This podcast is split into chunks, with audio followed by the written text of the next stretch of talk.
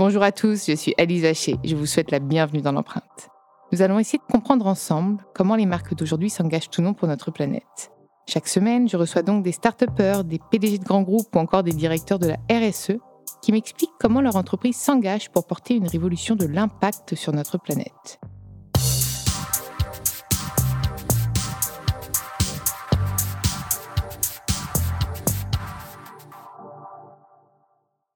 Dans ce nouvel épisode de L'Empreinte, j'ai le plaisir de recevoir Lionel Fournier, le directeur santé et écologie de la société mutualiste française Harmonie Mutuelle, qui offre un large panel de services, donc euh, comme la complémentaire santé, la prévention, la prévoyance, l'épargne. J'en ai oublié ou pas, Lionel? Non, non, non, mais en, fait, on fait partie d'un groupe, qui est le groupe Vive, et dans lequel il y a tout un dispositif et beaucoup d'établissements de soins et de santé. Donc ça va du des centres optiques, en passant par les centres dentaires, les EHPAD, euh, les différents services, et puis euh, jusqu'aux cliniques, et en passant aussi par l'assistance.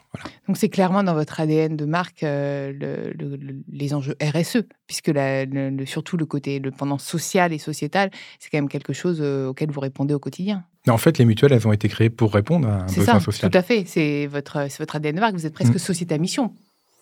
Bah sans, l'avoir inscrit dans vos statuts. ah ben on l'a inscrit. Ah, voilà. donc vous êtes vraiment société à mission. Oui, oui, oui. J'étais de vin. ouais, ouais. On est société à mission. Alors, on est devenu une entreprise mutualiste à mission. Ouais, on a... Parce que vous êtes à plusieurs, c'est ça? Non, non. En fait, c'est une mutuelle. Une mutuelle, c'est une forme juridique assez particulière. Donc, c'est une entreprise d'abord sans but lucratif. Nous n'avons pas d'actionnaires à, rémunérer. Donc, il faut avoir un équilibre économique. Hein. Euh, nous, sommes une entreprise, donc il faut assurer cet équilibre économique, mais il n'y a pas d'actionnaires, donc euh, pas une partie des résultats positifs quand, on les réalise qui sont inversés aux actionnaires. On garde l'intégralité pour pouvoir réinvestir dans des services au bénéfice de nos adhérents. Donc, d'abord, c'est une mutuelle, donc un but lucratif, organisme démocratique, c'est-à-dire que nos adhérents, nos 5 millions d'adhérents, ont un bulletin de vote et peuvent élire leurs représentants à l'Assemblée générale qui eux-mêmes désignent les administrateurs. Vont-ils aux urnes? Plus que pour les élections euh, Moins que pour les élections, ah bah malheureusement, mais ils y vont quand même. Hein, voilà, donc euh, euh, c'est pas simple, mais pour faire comprendre la différence entre une. Voilà, parce que les gens souvent souscrivent un contrat d'assurance, il faut leur expliquer que bah voilà, c'est une société d'assurance un peu spéciale dans laquelle ils ont un pouvoir et que les administrateurs sont bien des adhérents lambda qui ont été élus et qui euh, veillent à ce que euh, voilà, l'entreprise soit gérée euh, dans l'intérêt de ses adhérents. Donc, ça, voilà. Donc, on aurait pu, à la limite, se contenter de ça, en disant on a un but non lucratif, on a une représentation qui assure ben, la représentation des clients, ce qui est assez moderne dans une entreprise. On cherche souvent ça. Ben, nous, on l'a depuis, depuis le début. on aurait pu s'arrêter là, mais on s'est dit que statut ne valait pas vertu. Et que le fait de dire qu'on était une mutuelle, c'était plus suffisant aujourd'hui pour euh, bien faire comprendre quelle était notre différence. Euh, parce que les gens confondent mutuelle avec euh, contrat, d'assurance complémentaire santé qui peuvent être vendus par, par des compagnies d'assurance classiques. Donc, et puis, on avait aussi l'objectif de ne pas se contenter d'être entre nous. On s'est dit, si on devient une entreprise mutualiste à mission, donc on a bien voulu ces, ces trois termes-là, eh on va avoir un comité de mission, on va avoir un organisme tiers indépendant, et puis, on va afficher ce qu'on a vraiment envie de faire, quelle est notre mission. C'était aussi l'occasion, on en reparlera peut-être tout à l'heure, de revisiter en interne la vision qu'on avait de notre métier et notre mission. En tout cas, il y a eu un débat qui a été intéressant. Et à partir de cette mission qui est affichée, d'abord la communiquer et puis montrer par un comité de, mission qui est évidemment constitué d'un certain nombre de personnes externes et par l'organisme tiers indépendant, euh, eh bien, euh, avoir l'humilité, j'allais dire, d'afficher et de faire vérifier ce que l'on faisait. Quelle est cette mission alors? Alors la mission, elle tourne autour euh, d'une vision de la santé que nous avons. Et elle est la suivante, c'est agir sur les facteurs sociaux, environnementaux et économiques afin d'améliorer la santé des personnes autant que celle de la société par la mobilisation de la force des collectifs. Ça, c'est une raison d'être en fait. C'est la redéfinition de votre raison d'être. C'est la raison d'être. Et qui est inscrite dans vos statuts, d'où votre... Tout à fait. Et là, ça veut dire quoi? Ça veut dire qu'on a une vision de la santé qui est à la fois une santé humaine et une santé des écosystèmes, puisqu'il y a la dimension écologique. Hein. On ne peut pas durablement vivre en tant qu'être humain en bonne santé dans un écosystème, dans une biodiversité qui se, qui, se dégrade. On a à la fois une notion d'une santé qui est une santé individuelle, mais aussi une santé collective, santé sociale. Je regardais un petit peu, puisque je me suis quand même documenté sur... Euh, il y avait beaucoup, beaucoup cette notion de collectif. chez vous qui ressort énormément. C'est vraiment quelque chose qui est dans votre ADN, ça, j'ai l'impression. Ben oui, parce que c'est la notion de mettre de mutualiser. Hmm. Alors c'est vrai qu'on peut prendre la mutualisation au sens peut-être assurantiel du terme, alors qui est important, mais qui est peut-être un peu réducteur, en disant tiens, on met en commun euh, des cotisations et ces cotisations vont servir pour celui qui en aura besoin ou qui aura, voilà, qui aura euh, subi le, le préjudice. Voilà. On peut prendre cette notion-là, mais la notion des mutuelles au tout départ, lorsqu'elles ont été créées, en particulier avec l'émergence des mutuelles en France, c'était au 19e siècle. Et on voit bien que les mutuelles, elles avaient différentes formes d'action et que c'était avant tout de l'entraide. Donc cette notion de collectif, OK, elle s'applique au fait de mutualiser des moyens financiers, des cotisations, mais ça va au-delà. On peut construire des choses ensemble, que ce soit avec des particuliers ou des entreprises, des dispositifs très concrets et qu'on peut monter ensemble et qui peuvent aider à améliorer les conditions de vie. Est-ce que tu as des exemples? Parce que j'aime bien, moi, tu me parles de concret, je veux du concret. Eh bien, c'est très bien. Pour l'instant, on n'en a pas encore beaucoup. Mais voilà la démarche qu'on est en train de mener. Euh, à côté de notre métier d'assureur, qui est indispensable et qui est important. On n'aura pas demain euh, tout le monde en bonne santé, etc. Dans le domaine de la prévention, on le faisait déjà, mais on veut en particulier vis-à-vis des entreprises. Donc on est en train de développer tout un tas de services de prévention et en trouvant les modèles économiques qui vont bien. Mais on va aller au-delà encore, parce que la prévention, souvent, on est assez proche euh, de l'origine de la maladie, quoi. Et puis, on est souvent dans la prévention sur des choses qu'il faut faire à titre individuel. On s'est dit, il faut qu'on aille encore plus loin, qu'on retrouve peut-être cette idée qu'une mutuelle, c'est aussi la, capacité à mettre en synergie les moyens. Donc, ce qu'on est en train de faire aujourd'hui, mais vraiment de manière concrète, c'est qu'on est en train de créer des ateliers de rencontres avec des adhérents particuliers, avec des entreprises. On en a plusieurs euh, prévus là entre août et septembre dans lequel mix, mix des rencontres mixtes ou euh, séparées, entreprises et particuliers? Alors on fait un peu les deux. Alors pour les particuliers, c'est des particuliers, euh, voire même avec des associations, etc. Par contre, pour les entreprises, on fait un peu mixte parce qu'on se dit bon, s'il y a que des dirigeants, on va peut-être avoir un certain, on va, on va avoir un, certain problème, mais on pas tout traiter. Les problèmes du quotidien, on les traitera peut-être pas. Donc on, propose aux entreprises de nous de permettre à 3, 4 salariés de venir assister à ces ateliers et on les croise avec trois ou, trois ou quatre autres entreprises dans un territoire, parce que la notion de territoire est hyper importante. Et l'idée, c'est de se dire, mais finalement, vous, qui voudriez adopter des modes de vie plus, plus en accord avec l'environnement et votre santé, qu'est-ce qui vous empêche de le faire? En matière d'alimentation, en matière de mobilité, etc. Là, tout est ouvert. Et l'idée, c'est après de se dire, mais on va essayer de traiter un ou deux sujets et dire, tiens, il y a un ou deux sujets sur lesquels on est capable de trouver des solutions qu'on peut mettre de manière collective. Alors, je vais prendre un exemple, parce que ça, je l'ai mené non pas dans le cadre de la mutuelle, mais dans le cadre d'une association dont je m'occupe à Nantes. On a mis en place ce qu'on appelle le travail rapproché. Là, on est parti de l'idée, une partie de l'idée que le télétravail, ok, c'était très bien, ça a des vertus, par exemple, en particulier environnementales. Ça évite de, se déplacer, de traverser. Euh, je suis à Nantes, à la Tout dépend si la personne se suréquipe euh, en matériel chez elle. Euh, tout dépend un petit peu aussi de la, consommation après de la personne en télétravail. Hein. C'est vrai, mais d'après ce que nous dit l'ADEME, a priori, sur, le plan environnemental, c'est plutôt pas mal. Ça, c'est plutôt bien. C'est pas mal aussi pour éviter des dépenses inutiles, etc. Bon. Par contre, il y a des gens, un, qui ne peuvent pas parce que si on n'a pas un, bureau isolé, enfin une pièce isolée, ça devient vite compliqué. Puis, euh... pas de clim. Enfin, alors je suis pas pro clim, hein, je, tiens à le dire, hein, mais, mais quand il fait super chaud en été, de travailler de chez soi, je pense que pour certains, il vaut mieux avoir une pièce unique où il y a un peu d'air frais que chacun mette sa clim chez soi, quoi. C'est ça. On n'a pas forcément les conditions matérielles pour le faire. Et puis il y a des gens aussi qui ont absolument besoin, parce que le fait de rencontrer des collègues, quelquefois, c'est les seules personnes qu'on va voir dans la journée. Or, les relations sociales de qualité, c'est un facteur de santé. On en reparlera peut-être tout à l'heure, mais c'est un vrai facteur de santé. Et, donc, on s'est dit, bon, il y a des avantages de télétravail, mais pas que. Comment on peut garder les avantages en éliminant les inconvénients? Donc, on s'est mis entre à plusieurs entreprises. Là, sur Nantes, on a une, quinzaine d'entreprises. On s'est dit, aujourd'hui, avec le télétravail, il y a quand même quelques bureaux libres. On va se prêter les bureaux entre nous et les mettre à disposition d'un collaborateur qui n'est pas le collaborateur d'entreprise, mais d'une autre entreprise qui est dans le réseau et qui habitera à côté. Donc plutôt que de télétravailler chez lui, dans de mauvaises conditions matérielles, comme on le hmm. disait tout à l'heure, eh ben, il va venir, souvent, comme c'est plus près, il va venir à pied, en transport en commun, en vélo, comme il veut. Et c'est ce qui, ce qui se passe. Hein. Et donc, il va trouver des espaces de travail adaptés, professionnels, et puis des, gens qui ne sont peut-être pas ses collègues, mais des gens avec qui il pourra partager le repas et, discuter. Donc voilà. Oui, donc en plus, tu, vous répondez même à un, problème que j'avais identifié dans l'immobilier, c'était ces bureaux vides. Finalement, il y a de plus en plus de bureaux vides. Donc maintenant, finalement, vous réussissez, vous réussissez à optimiser ces espaces. Alors, on les optimise pas sur le plan économique. D'accord. Parce qu'en fait, l'idée, c'est vraiment du prêt. Par contre, euh, on, leur redonne, on leur redonne une utilité. Là, je suis d'accord. Parce que l'entreprise qui va faire ça... C'est pas des bureaux fantômes, quoi. Et puis, elle va permettre à ses salariés, à eux, qui sont dans les mêmes conditions, de retrouver des conditions de télétravail plus, plus adaptées.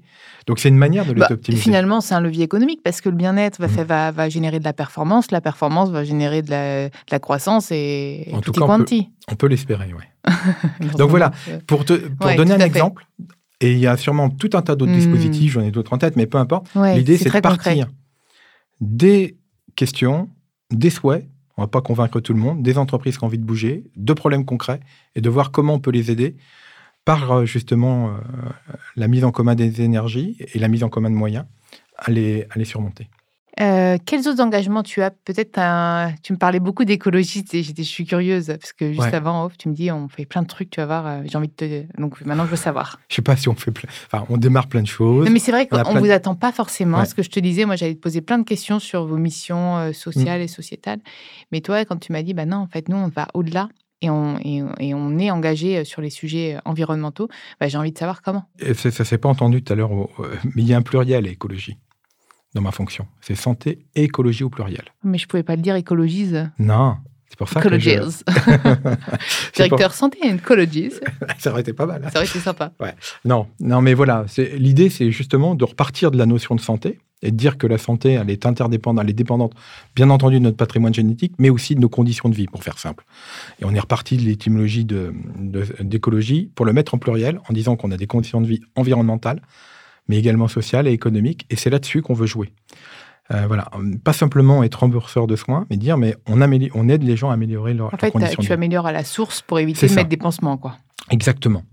Euh, donc, alors évidemment, il y a les dimensions sociales, on y reviendra tout à l'heure, mais ça, enfin, on a fait déjà beaucoup de choses depuis des années. Donc on va, on va continuer, évidemment, mais bon, voilà, en particulier sur euh, l'inclusion, euh, euh, voilà, l'égalité femmes-hommes, l'inclusion des personnes, des travailleurs handicapés, des personnes handicapées, etc. C'est un vrai souci, ça. Ouais, on a vraiment plein de choses. Donc moi là-dessus, bah, évidemment, puis en plus, ce qui est bien, c'est que ma direction est loin d'être seule à s'en occuper. Il y a des une direction de ressources humaines qui est au top là-dessus. Donc c'est très bien, ça roule. voilà, quand on a des, quand, tu vois, par exemple, je leur ai présenté Mix City, je trouvais ça intéressant qu'on puisse mesurer des choses. Euh, comment s'appelle-t-elle euh, Sandrine Charpentier. Oui, Sandrine, mais il y a euh, Dominique Crochu qui. Oui. Ah bah, je la connais très bien, Dominique, elle est ambassadrice avec moi. Elle est à fond. Voilà. Oui, donc oui, si vous jouez très bien, c'est avec Mix City, oui, ils sont hyper engagés. Oui, puis on a fait faire notre évaluation par Mix City avec une très bonne évaluation, etc. Donc moi, je suis plutôt pour là en soutien, voilà, mais ça roule de ce côté-là, mais on pourra en reparler parce que c'est C'est un engagement fort, oui. C'est un engagement fort, et puis avec une vraie reconnaissance, tu vois, par exemple, sur le l'évaluation euh, égalité femmes-hommes, on a 98. Enfin, voilà. Quand, quand tu dis l'évaluation, c'est au sein de vos salariés? Oui, c'est ça. Au sein de nos salariés, il y a, il y a le score. Euh, il, y a, il, y a, un score qui. Enfin, on doit euh, donner un certain nombre de données. Et tous les ans, il y a une évaluation qui est faite pour les, les entreprises de taille importante. Et nous, on est à 98 sur 100. Mais, mais au-delà de l'interne, moi, ce que j'aime bien comprendre, c'est comment, comment, vous faites. Ouais, on va peut-être rester sur le social, on verra l'écologie après. Mais du coup, quelles sont vos actions concrètes en externe pour promouvoir cette inclusion, cette diversité, cette mixité, cette égalité? Parce qu'on en a vraiment besoin et je pense que c'est des entreprises comme la vôtre, justement, qui sont hyper engagées sur ces sujets-là. Surtout quand on défend la santé, c'est une santé pour tous, on doit tous être égaux sur la santé. Et on ne l'est pas parce qu'on a, comme, comme, comme tu le mmh. disais, même si on a un patrimoine génétique, on n'a pas tous les mêmes conditions de vie et on n'a pas tous les mêmes accès aux soins. Donc, c'est hyper compliqué et c'est cher. Alors nous, on est bien couverts en France et on a beaucoup de chance, mais c'est voilà, je vois très bien. Alors vous voyez pas la moue, mais je suis entièrement d'accord. On n'est pas tous égaux du tout. Comment mmh. comment comment vous arrivez à, peut-être mener ce combat-là? Il y a différentes façons. D'abord, euh, on essaye de manière modeste de, de, de, partager ce que l'on fait, euh, de euh, voilà, quand nos entreprises clientes, etc., discutent avec nous, c'est sur ce sujet-là. Et on a en particulier mis une instance qui s'appelle Harmonie Entreprise, dans laquelle on réunit un certain nombre d'entreprises, plutôt de, taille des entreprises importantes, hein, à partir de 1000, 2000 salariés. Et là, c'est des sujets dont on discute, à la fois pour partager euh, ce que les uns et les autres font. Donc ça, c'est un, premier vecteur. Il y a un deuxième outil auquel je pense qui est important. Euh, on a lancé un dispositif d'évaluation qu'on appelle Harmonie potentiel humain et qui est un outil qui a été élaboré par l'Université catholique de Louvain, donc quelque chose de, voilà, de tout à fait avec des bases scientifiques solides, et dans lequel les entreprises peuvent faire passer ce questionnaire-là, un outil d'évaluation, et qui permet à une entreprise de se rendre compte et d'avoir une vision une photographie assez juste de ce qui va énergiser, de ce qui va apporter de l'énergie et du, positif pour ses collaborateurs, et en particulier ce qui freine. Et là, par exemple, s'il y a un problème aujourd'hui dans une entreprise d'inclusion d'un certain nombre de populations, eh c'est des choses qui ressortent. Et puis derrière, une fois qu'on a ce diagnostic-là, qui est partagé avec l'entreprise, eh ça permet derrière de trouver euh, des dispositifs de formation, euh, d'ateliers et autres qui permettent derrière euh, d'aller traiter le sujet. Donc voilà comment on procède avec un diagnostic et derrière, soit des équipes en interne qui peuvent traiter les sujets, soit on, est capable d'aller chercher euh, les, bons experts pour pouvoir euh, euh, les mettre en relation avec l'entreprise et puis traiter toutes les difficultés, qu'elles soient liées à l'insertion, qu'elles soient liées aussi mmh. à l'équilibre entre vie pro et, vie perso. Oui, parce qu'on parle beaucoup de plus en plus d'ailleurs de burn-out, etc. Pour, ouais. Ça, il y a moyen de le, de le voir dans Ah ben ça, on le voit. On le voit ah par cet outil-là et on voit même, parce qu'il y a une dimension individuelle et collective. Le truc explose au moment du burn-out. Ouais, la mais, personne... mais sur l'outil, ça permet, si à un moment donné, une personne, euh, voilà, on voit qu'elle n'est pas forcément euh, voilà, pas en, bonne situation, de pouvoir tout de suite. Alors évidemment, il n'y a qu'elle qui, qui, le fait. D'accord, c'est hyper, c'est très Ah bah oui, c'est tout à fait, tout à fait confidentiel. Après, l'entreprise n'a qu'une vision globale de ce qui se passe. C'est juste qu'il y a des points à améliorer, quoi. Mais elle ne sait pas qui. Voilà, elle a une vision vraiment globale. Par contre, si une personne, enfin chaque personne qui remplit, chaque salarié qui remplit, a après un retour individuel sur où il en est dans mmh. l'équilibre, euh, dans son équilibre personnel, et puis la possibilité d'entrer en relation avec, euh, avec un professionnel en particulier sur la psychologie s'il en a besoin. Ok, super. Bon, on, repart, on part sur l'écologie? En fait, euh, l'idée, c'est vraiment d'aller sur tout ce qui touche à notre santé. Donc, la question du dérèglement climatique, de l'atteinte à la biodiversité, aujourd'hui, c'est déjà une réalité. Hein. On a déjà en particulier en France des canicules qui posent des problèmes et aux personnes âgées, en particulier isolées, mais ça commence à devenir, à venir maintenant, toucher le monde du travail. Hein, il y a des qu'on est voilà. Et donc on s'est dit, ben on peut pas, euh, nous, si le, enfin là, si on atteint les, si on dépasse les 2 degrés, enfin bien entendu que la santé sera touchée, la santé des même, Français. Même les 1,5, hein, le GIEC qui demande de rester sous les 1,5, même si on va pas, on va pas rester sous les 1,5, hein, on le sait, mais euh, bah, à partir, en fait, à partir du dépassement des 1,5, ça commence à être la cata. alors, euh, si on dépasse les deux, alors là, c'est. On est d'accord. Voilà. On est d'accord. Donc là, on s'est dit, bah, il faut qu'on agisse. On va agir de deux façons. D'une part, nous, en tant qu'entreprise, on va prendre nos responsabilités. Et, euh, voilà, on a fait notre bilan carbone. On vient d'hier de voter notre, notre stratégie climat. Et puis, euh, comme on a 5 millions de personnes protégées, 70 000 entreprises clientes, eh bien, on va faire en sorte d'être un un catalyseur, un fédérateur. D'abord, mm, je pense que c'est un bon moyen que de dire que ce n'est pas un problème environnemental, c'est un problème de santé humaine. On n'est pas en train de sauver la planète, on est en train de sauver nos conditions de vie pour rester en bonne santé. Donc je pense que pour mobiliser, je trouve que c'est un bon vecteur. Et puis derrière, euh, voilà, on pense que Et puis en plus, vous êtes beaucoup dans le scope 3 de beaucoup d'entreprises, donc ça tombe bien parce que vous allez les pousser dans le bon sens. Vu Exactement. Que vous... bah oui, donc dans leur neutralité carbone, vu que le scope 1, scope 2 ne sera plus suffisant et qu'elles devront inclure le scope 3, si vous êtes euh, net zéro, bah vous allez même avoir un... Même en termes de compétitivité, ça reste très intéressant pour les entreprises aujourd'hui de s'engager pour le climat. Bien sûr. Et puis, euh, eux, tout, nous, on a compté d'ailleurs dans le scope 3, on est les premiers à l'avoir fait, toutes les tout l'impact carbone des soins et dispositifs médicaux qu'on rembourse. Puisqu'on ne se rend pas compte, à chaque fois qu'on soigne, c'est un impact carbone. Ah bah ouais. Ah ouais, ça doit être. Euh, et, est-ce que vous vous engagez ou pas? Parce que, enfin, moi, j'ai du mal avec l'engagement en net zéro carbone, même si c'est bien en, interne. Ouais, vous le faites pas. Mais moi, je préfère parce que, alors, c'est bien pour piloter une stratégie. Par contre, je, enfin, en, en communication, c'est du greenwashing ou c'est de l'impact mmh. washing parce que c'est compliqué de dire, voilà, on sera net zéro, mais si vous l'êtes pas, euh, vous n'allez pas euh, tritouiller les, les, trucs. Donc, vaut mieux se dire, on fait du mieux qu'on peut, on met toutes les actions en place, mais ça me paraît compliqué d'être net zéro carbone pour vous. Pour l'instant, je ne me suis pas posé la question. Enfin, on ne s'est pas posé. c'est quoi les freins? Qu'est-ce que, qu'est-ce que vous avez identifié euh, de plus euh, carbonivore? Je ne sais pas si ça s'appelle. Ça fait un peu. Oui, émetteur de carbone. Émetteur de carbone. Mais je suis bien carbonivore. On pourrait peut-être le mettre dans le dico bientôt, ce truc-là. Ça serait peut-être pas mal. Ça serait peut-être pas mal. Que, ben, non, parce qu'on ne mange pas le carbone, on l'émet. Tu vois Ah, ce serait bien. En fait, ça va être nous. On va peut-être inventer ça. pour décarboner, on va bouffer notre carbone. pour l'instant, ça marche pas encore bien. ça ferait bien. Et alors, du, du coup, est-ce que tu as identifié justement mm. ces zones euh, les plus émettrices en carbone? Alors, euh, il y a trois grands, trois grands domaines. Alors, si on prend d'abord, nous, ce qui est 54%, c'est les soins et dispositifs médicaux qu'on rembourse. C'est important. Ah bah oui. Voilà. Ensuite, à 30, je crois que c'est 38%, c'est ça, c'est nos investissements. Parce que nos cotisations, on les reçoit, on doit les mettre euh, en réserve, j'allais dire, euh, pour pouvoir garantir nos engagements, hein, le, jour où les gens sont malades. Et donc, il faut qu'on les place. Donc, on, investit via des fonds en particulier. On investit. Et donc, là, les entreprises dans lesquelles on investit, elles ont un impact carbone. Donc, on doit piloter. Donc, il y a cette partie-là. Et puis après, quand on prend le fonctionnement de l'entreprise, hein, euh, nos déplacements, notre informatique, nos bâtiments, ce qui génère le plus d'impact carbone, c'est nos achats sont nos achats, matériels ou immatériels d'ailleurs. Ensuite, euh, nous avons euh, la partie euh, immobilière et puis les déplacements. Voilà. Donc, c'est les sujets. Nous, notre stratégie carbone, elle a deux axes. Le premier, c'est de diminuer l'impact carbone de notre fonctionnement, donc les achats, l'immobilier. Et puis le, deuxième, c'est de nos investissements. On ne s'est pas mis d'objectif de, réduction des gaz à effet de serre sur la partie remboursement.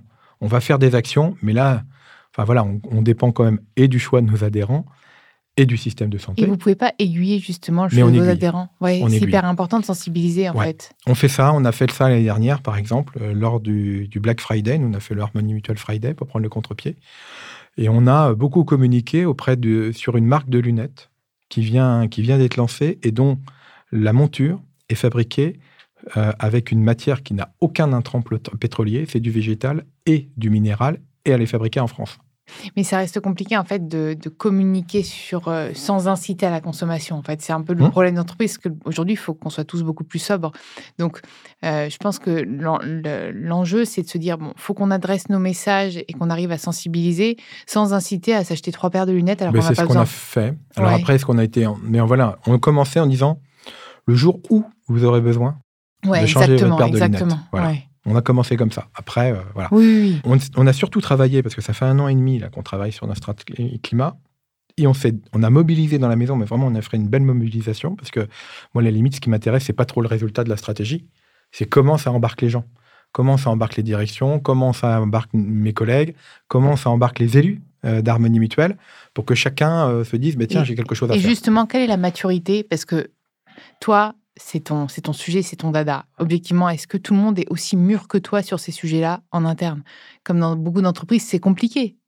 Eh bien, ça, a bien progressé. C'est vrai, parce que par exemple, moi, je me dis, tu vois, tu me dis, oui, tout dépend du choix de nos adhérents. Ouais, mais au final, si vous vous dites bah, que vous remboursez 100% des trucs, enfin, ou 90% sur des produits éco-responsables mmh. et éco-conçus, que vous engagez à rembourser mmh. davantage des produits mmh. biosourcés, éco-responsables, là, bah, ça va forcément inciter les gens à opter pour ces trucs-là. Donc vous avez vraiment une part aussi, je pense. Alors une part, mais on n'a pas toujours la possibilité de le faire sur le plan juridique, etc. je ne vais pas rentrer en détail, mais il y a des choses sur lesquelles. Non, parce que je veux juste comprendre, parce que, je pense que c'est une question qu'on pourrait se poser. Tous. Mais il euh, faut réfléchir, on a des choses à faire. mais, mais, on agit, bah, justement. Là-dessus, on vient de passer un partenariat avec l'ADEME. Et je répondrai à Ah, l'ADEME, oui. Voilà, donc avec l'ADEME, euh, en fait, l'idée, c'était de dire, ben, on va inciter nos entreprises, enfin les entreprises, à aller vers la décarbonation.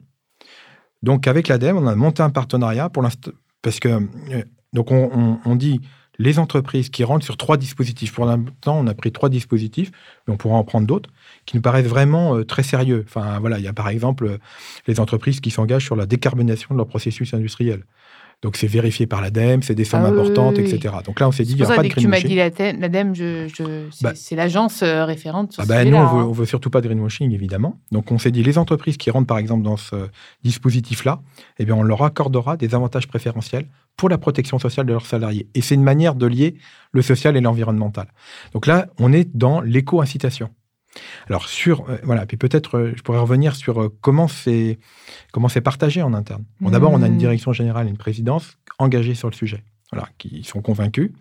Et puis, j'ai une, petite équipe, mais une équipe de, gens qui sont à la fois très pros et, très, très engagés. Et on a mis en place tout un dispositif de communication avec des webinaires. On a même fait un motion design sur notre bilan carbone.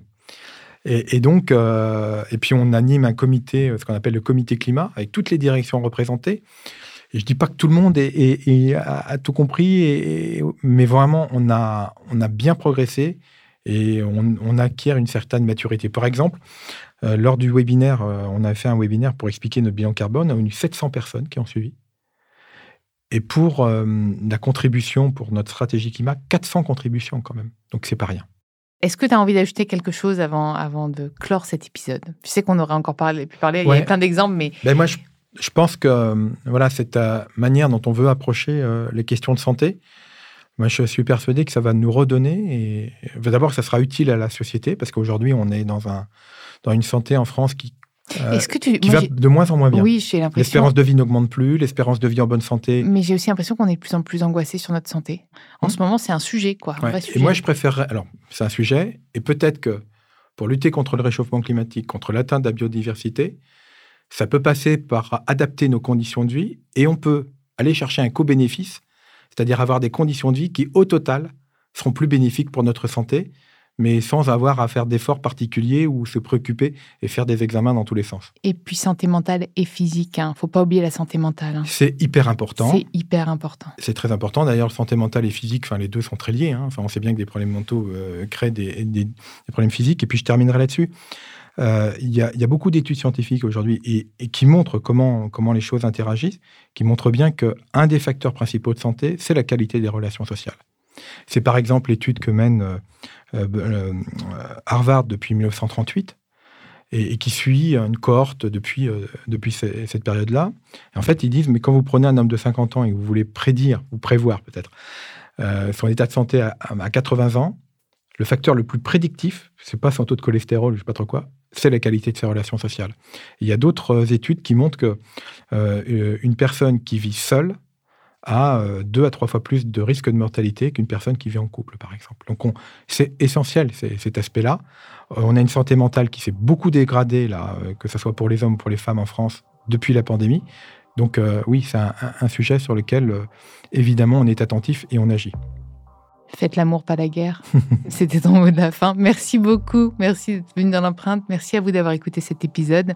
Vous pouvez retrouver tous les épisodes sur toutes les plateformes de podcast ainsi que chaque semaine sur thegood.fr. N'hésitez pas à liker, partager et commenter le podcast. À très vite.